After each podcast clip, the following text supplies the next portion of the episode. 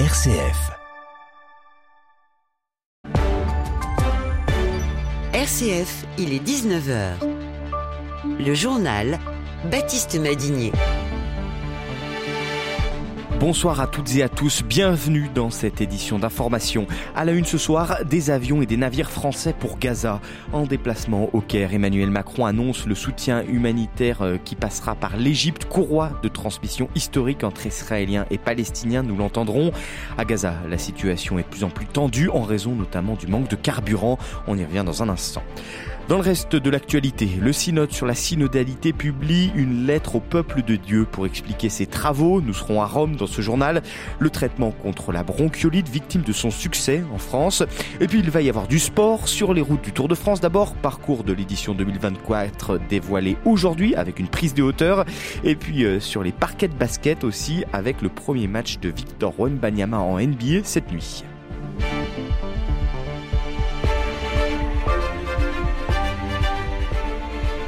Le navire hôpital Le Tonnerre, un navire français, a appareillé depuis Toulon en direction de Gaza, annonce de l'AFP il y a quelques minutes. Il doit participer à des opérations de secours pour les populations civiles. Gaza, où la situation est de plus en plus tendue, le secrétaire général de l'ONU, Antonio Guterres, a dénoncé aujourd'hui des violations claires du droit humanitaire, provoquant la colère d'Israël. L'agence de l'ONU pour les réfugiés palestiniens dans l'enclave est menacée de paralysie faute de carburant. C'est toute l'enclave qui tourne au ralenti. Oui, en raison du manque de carburant, déjà six hôpitaux ont dû fermer selon l'OMS. C'est devenu le produit le plus vital, comme le dit l'organisation. L'ONU réclame donc d'urgence une livraison, car le carburant permet de faire fonctionner les générateurs d'électricité des hôpitaux. Par exemple, l'UNICEF alerte sur le cas de plus de 120 prématurés dont la pénurie met en danger le fonctionnement des couveuses. Mais cela empêche aussi de purifier l'eau et tout simplement bloque la circulation des ambulances et des camions qui répartissent l'aide humanitaire. Avant le début du conflit le 7 octobre, selon l'Agence des Nations Unies pour les réfugiés palestiniens, sur les 100 camions d'aide qui entraient chaque jour à Gaza, 45 d'entre eux apportaient du carburant. À ce jour, les convois d'aide humanitaire qui ont été autorisés à entrer dans l'enclave ne contenaient pas de fioul selon l'agence. Israël refuse de laisser entrer du carburant, affirmant que cela profiterait au Hamas dans ses opérations militaires. Merci Suzanne. Et après Israël, la Cisjordanie et la Jordanie, Emmanuel Macron vient d'achever sa tournée au Proche-Orient en passant par le Caire, où il a notamment échangé avec le président égyptien Abdel Fattah al-Sisi. Le chef de l'État français a donc annoncé un support aérien et maritime pour la population de Gaza. Outre le tonnerre déjà en route euh, depuis Toulon, un avion français se posera dès demain en Égypte pour livrer du matériel médical. L'Égypte, plaque tournante incontournable pour le soutien à Gaza. Le principal point de passage, celui de Rafah, relie Gaza à l'Égypte. Sauf que le Caire est tiraillé entre son soutien à Israël et sa coopération historique avec le monde arabe.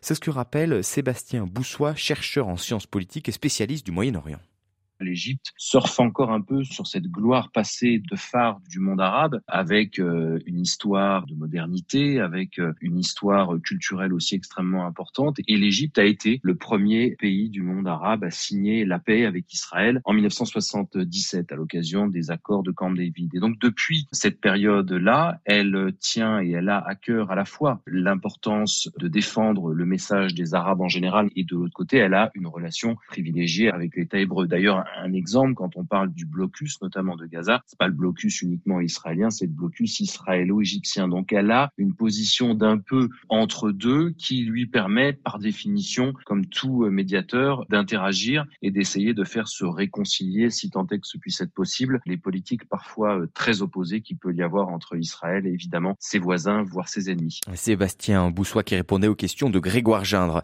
Par ailleurs, nouveau bilan des victimes françaises dans l'attaque du Hamas, 30 31 morts et 9 otages selon Emmanuel Macron. Depuis euh, le début des représailles israéliennes, le Hamas assure de son côté que plus de 6500 personnes sont mortes dans la bande de Gaza, en majorité des civils.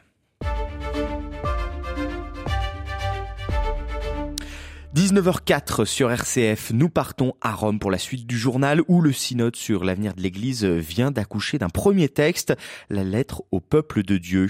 Bonsoir Étienne Pépin. Euh, bonsoir Baptiste, bonsoir à tous. Vous êtes l'envoyé spécial de RCF à Rome, à Rome pour suivre ce synode et dans cette lettre au peuple de Dieu, les 364 délégués synodaux présentent leur méthode de travail, les temps forts qu'ils ont vécus. Étienne, qu'est-ce qu'on doit retenir de cette lettre? Quel est le message? Ils ont vécu une expérience inédite, écrivent d'emblée ce qu'il faut désormais appeler les pères et mères synodaux. Ils saluent le fait d'avoir été conviés hommes et femmes à participer et à voter pour une assemblée du synode des évêques. L'écoute, c'est le mot de cette lettre au peuple de Dieu. Je cite une écoute dans la confiance qui a permis d'exprimer nos convergences et nos divergences, nos désirs et nos interrogations librement et humblement. Dans la perspective de la prochaine session du synode en 2024, les délégués appellent à se mettre à l'écoute de tous, des plus pauvres, de ceux qui se sentent exclus, même de la part de l'Église, en particulier les personnes qui ont été victimes d'abus. Ils appellent l'Église à écouter les laïcs, femmes et hommes, pour le témoignage chrétien qu'ils offrent dans le monde d'aujourd'hui, l'écoute euh, de ceux qui souhaitent euh, s'engager, l'écoute de la parole euh, et l'expérience des prêtres et des personnes consacrées, l'écoute enfin de ceux qui ne partagent pas la foi mais cherchent la vérité, les pères et mères synodaux qui disent avoir entendu au fil des jours l'appel pressant à la conversion pastorale et missionnaire. Beaucoup Étienne et je précise qu'on vient d'apprendre euh, à l'instant que le pape a réagi à cette lettre euh, au peuple de Dieu. Vous y reviendrez euh, dans une édition spéciale demain matin à 7h10. Le document de synthèse finale de ce synode sera publié, lui, samedi soir. Il doit notamment préciser les points d'accord de ce synode et la manière dont le travail doit se poursuivre. Suite du journal aux États-Unis avec coup de chaud pour le groupe euh, Meta de Mark Zuckerberg, celui qui détient Facebook et Instagram. Il est visé par une plainte de plus de 40 États américains. Il l'accuse de nuire à la santé des enfants et des adolescents. La plainte assure que Meta a exploité des technologies puissantes et sans précédent pour attirer et piéger des jeunes afin de faire des profits. Cette action en justice est le résultat de deux ans d'enquête. En France, il n'y a pas assez de Befortus pour tous les nouveau-nés. Ce médicament préventif contre la bronchiolite ne pourra pas être administré à tous les jeunes, faute de doses suffisantes. À cause du succès du traitement, les maternités vont donc devoir trier les bébés en fonction de facteurs de risque. Le docteur Andreas Werner, président de l'association de pédiatrie ambulatoire, regrette ce manque de doses, mais il se veut tout de même rassurant. Écoutez. Il faut quand même être conscient qu'on a plutôt une chance par rapport aux autres pays européens parce qu'il y a les Espagnols qui font un peu, mais sinon c'est le Luxembourg et les États-Unis et tous les autres pays européens ne font pas cette protection des bébés. Donc on espère quand même d'avoir cette année une épidémie moins importante que l'année dernière parce qu'on a eu une grande épidémie l'année dernière, donc le taux d'anticorps dans la population est plus élevé qu'avant. Et deuxièmement, on a quand même contrairement aux autres pays, au moins 200 000 bébés qui vont être protégés. Donc la circulation du virus, on espère, va être nettement moindre que l'année dernière. Et là, actuellement, par exemple, quand on compare la situation dans les hôpitaux, dans les réanimations avec l'année dernière, la situation est beaucoup moins catastrophique que l'année dernière actuellement. Voilà, le traitement victime de son succès, succès que le gouvernement n'avait pas anticipé. Il a donc demandé au laboratoire de produire plus de doses. Troisième 49.3 de l'automne, Elisabeth Borne vient d'engager il y a quelques minutes la responsabilité du gouvernement sur le volet recettes du budget de la sécurité sociale étudié euh, jusqu'à maintenant à l'Assemblée nationale. C'est le 14e 49.3 depuis l'arrivée de la Première ministre euh, à Matignon. Les, eh, les groupes LFI et le groupe RN ont chacun annoncé le dépôt d'une motion de censure. Les chiffres du chômage repartent à la hausse avec une augmentation de 0,6% au troisième trimestre en France. Si on prend les tendances sur l'année, le nombre de demandeurs d'emploi reste en baisse de 3,8%, mais selon les observateurs, cette remontée du chômage pourrait marquer un reversement de la tendance sous l'effet conjugué de la hausse des taux d'intérêt orchestrée par la Banque Centrale Européenne pour lutter contre l'inflation, de la remontée des faillites d'entreprises et enfin du recul de l'âge de la retraite. Selon l'OFCE, le marché du travail doit absorber 177 000 actifs supplémentaires sur deux ans par rapport à un scénario sans réforme des retraites. Les sports, avec, je vous le disais, le Tour de France d'abord et le parcours d'édition 2024 dévoilé cet après-midi. Départ de Florence en Italie, arrivée à Nice à cause des Jeux Olympiques, ça on le savait déjà. Et au milieu de cette 111e édition, on passera une première fois par les Alpes avec le col du Galibier avant de remonter par la Bourgogne, de redescendre par le Cantal et pour gagner finalement les Pyrénées et de nouveau les Alpes pour finir par un contre-la-montre entre Monaco et Nice. Et la première leçon qu'on peut retenir de ce parcours, Jean-Baptiste Labeur, c'est que ce Tour 2024 va prendre de la hauteur. Oui, et dès le départ en Italie avec 3600 mètres de dénivelé pour la première étape entre Florence et Rimini. Un format inédit, a précisé tout à l'heure Christian Prudhomme, le président du Tour, lors de la présentation du parcours. Jamais une entame du Tour n'aura affiché un tel dénivelé. Nous passons par les Apennins, épines dorsales de l'Italie et par la République de Saint-Marin. Ne cherchez pas du plat par ici, il n'y en a pas. Même chose, les 2642 mètres du Galibier se dresseront dès la quatrième étape entre Pinerello et Valoir. Elle marquera le retour en France.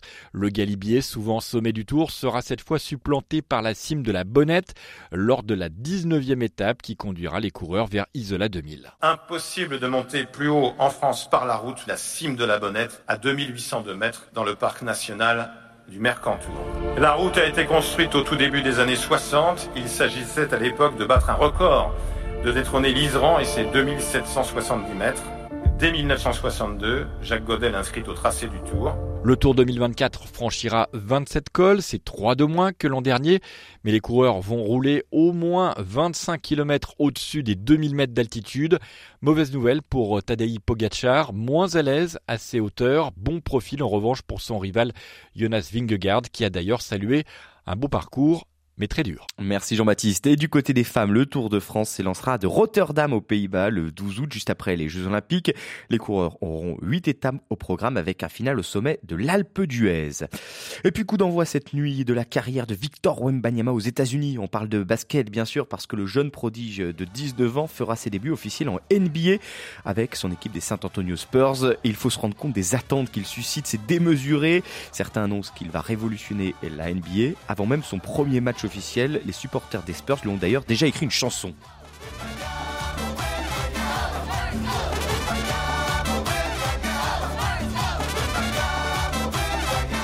Voilà, Wembanyama, Wembanyama.